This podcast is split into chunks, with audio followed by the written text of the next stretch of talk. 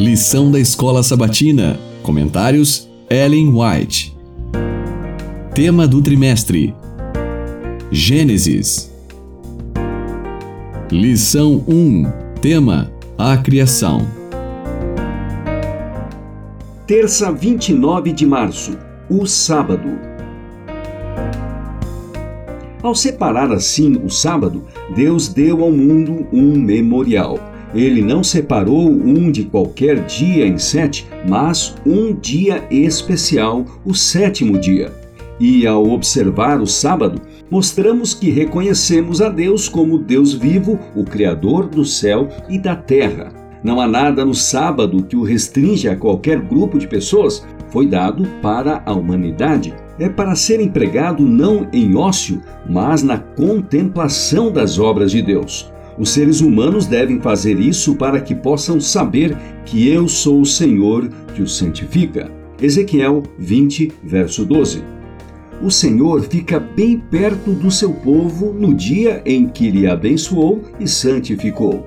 Os céus proclamam a glória de Deus e o firmamento anuncia as obras das suas mãos. Um dia discursa a outro dia e uma noite revela conhecimento a outra noite. Salmo 19, versos 1 e 2.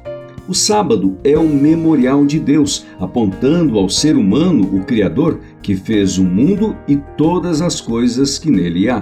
Testemunhos para Ministros e Obreiros Evangélicos, páginas 136 e 137. A importância do sábado como memorial da criação consiste em manter sempre presente o verdadeiro motivo de se render culto a Deus, porque Ele é o Criador e nós, as suas criaturas. O sábado, portanto, está no próprio fundamento do culto divino, pois ensina que essa grande verdade da maneira mais impressionante e nenhuma outra instituição faz isso. O verdadeiro fundamento para o culto a Deus, não meramente o daquele que se realiza no sétimo dia, mas de todo o culto, está na distinção entre o Criador e suas criaturas. Esse importante fato jamais poderá se tornar obsoleto e jamais deverá ser esquecido. Enquanto o fato de que Ele é o nosso Criador continuar sendo o motivo pelo qual devemos adorá-lo, o sábado permanecerá como um sinal e memorial disso. Se o sábado tivesse sido universalmente guardado, os pensamentos e afeições dos seres humanos teriam sido dirigidos ao Criador como objeto de reverência e culto, e jamais haveria idólatras, ateus ou incrédulos. O Grande Conflito, página 368. O Filho do Homem é Senhor também do sábado. Marcos 2:28. Essas palavras são repletas de instrução e conforto.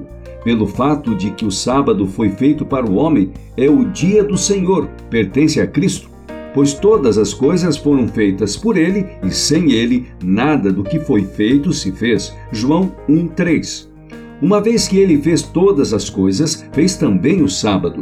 Esse foi por ele posto à parte como lembrança da criação.